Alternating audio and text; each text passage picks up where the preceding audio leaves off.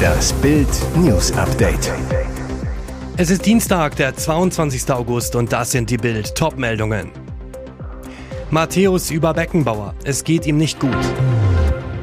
Zahlreiche Gaffer an Unfallstelle. Autos krachen frontal zusammen. Drei Tote. Die vermasselte Migration. Was kriegen Flüchtlinge, die zu uns kommen? Matthäus über Beckenbauer. Es geht ihm nicht gut. Weiter Sorgen um die Gesundheit von Kaiser Franz Beckenbauer. Im Rahmen der Veranstaltung eines Werbepartners von Lothar Matthäus, Interwetten, spricht der deutsche Rekordnationalspieler über seinen langjährigen Weggefährten und verrät, wie es dem Weltmeister von 1974 und 1990 geht. Lothar bei RTL über Beckenbauer. Wir wünschen ihm alle Gesundheit, dass er wieder der Alte wird mit seiner Energie. Wir wünschen natürlich, dass es ihm wieder besser geht. Der Franz hat auch immer gesagt, dass Gesundheit das Wichtigste im Leben ist. Die hat er zurzeit nicht. Und weiter?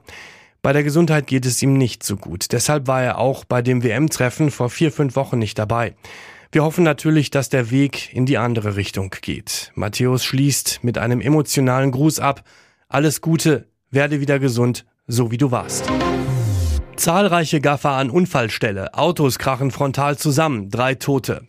Schrecklicher Unfall bei Hannover. Die beiden Fahrzeuge waren am Montagabend auf einer Straße im nordwestlichen Stadtteil Marienwerder in entgegengesetzter Richtung unterwegs und stießen aus noch unbekannten Gründen frontal zusammen, wie ein Sprecher der Polizei vor Ort sagte.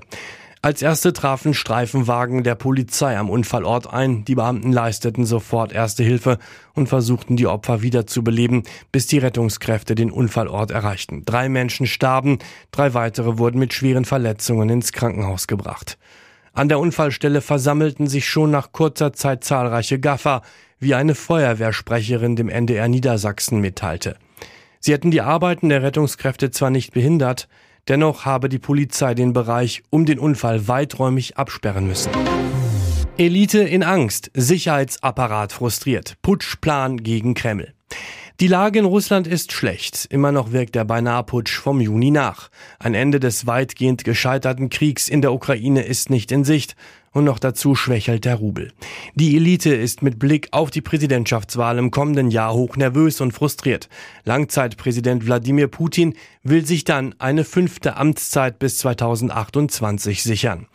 Er wäre dann fast so lange im Amt wie vor ihm nur Stalin.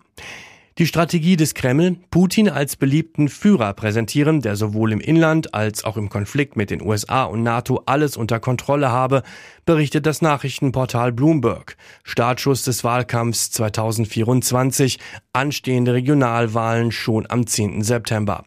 Die Realität sieht ganz anders aus. Ärger herrscht in allen Sicherheitsdiensten über die Leistung Russlands auf dem Schlachtfeld in der Ukraine. Innerhalb der Elite sitzt der Schock über die schwache Reaktion des Diktators auf den Putschversuch im Juni 2023 sehr tief. Das wollen Hardliner in Putins Sicherheitsapparat. Ihnen geht es um ein noch aggressiveres Vorgehen Russlands in der Ukraine und eine weitere Eskalation des Krieges. Fünf Quellen mit Kenntnis der Angelegenheit bestätigen Bloomberg, dass sie konkret fordern, einen Putsch gegen das Verteidigungsministerium. Minister Sergei Shoigu und Armeestabschef Valery Gerasimov sollen von ihren Ämtern entfernt werden und einen noch tiefgreifenderen Umbruch.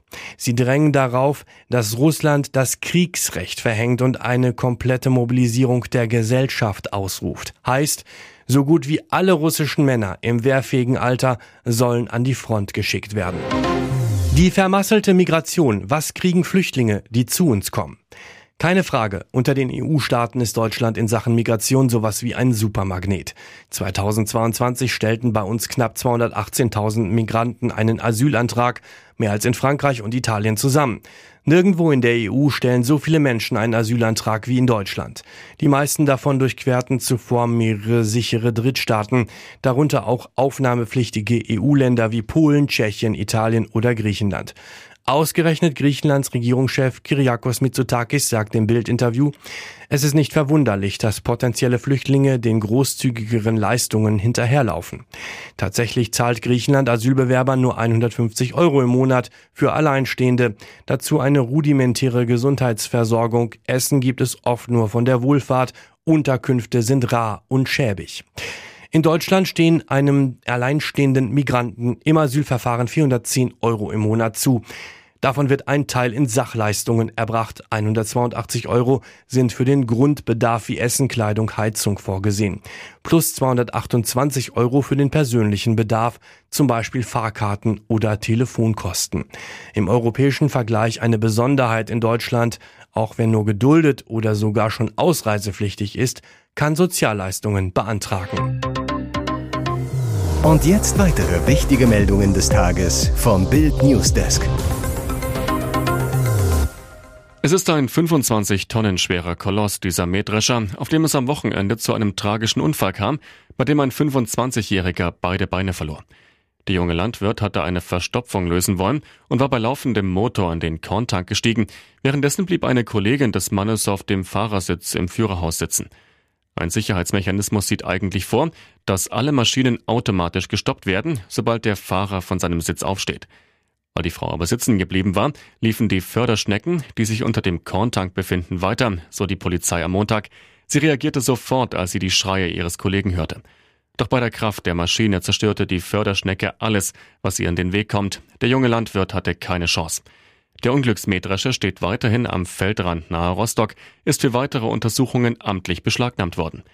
Die Kripo ermittelt jetzt und prüft auch, ob es menschliches Versagen bzw. Fehlverhalten war oder auch ein technischer Defekt in Frage käme.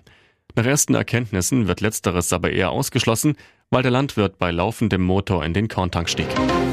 Der gewaltsame Tod der beliebten Restaurantchefin. Mit einem abgebrochenen Flaschenhals wurde Celia R. vom Thai Art an der Kantstraße in Berlin ermordet.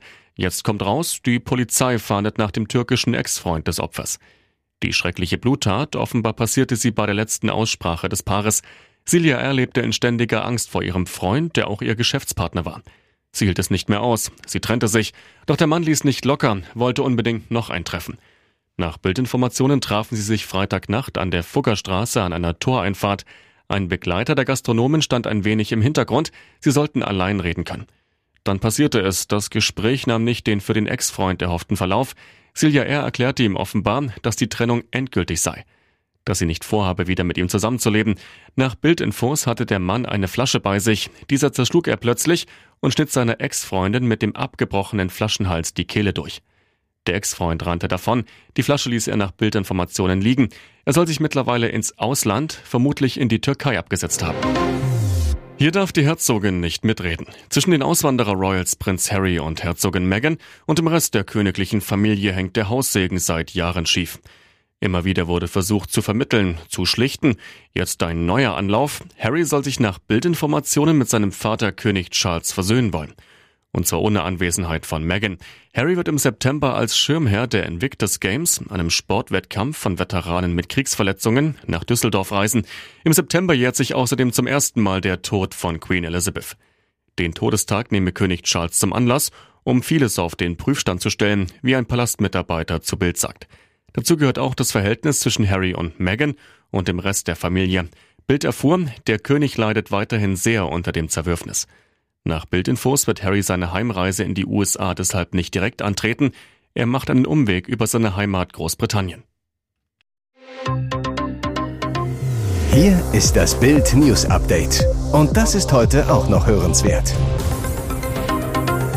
Der Staat macht für viele Beamte noch mehr Geld locker. In mehreren Bundesländern bekommen Staatsdiener demnächst einen extra Lohnzuschlag. Damit soll der Job attraktiver werden. Konkret geht es um Lehrer an Grundschulen. Sie verdienen in der Regel deutlich weniger als Kollegen an Gymnasien. Das wollen Bundesländer nun ändern. Hamburg wird Grundschullehrer künftig wie deren Kollegen an Gymnasien und Berufsschulen bezahlen. Auch Haupt- und Realschullehrer profitieren von der Änderung zum neuen Schuljahr.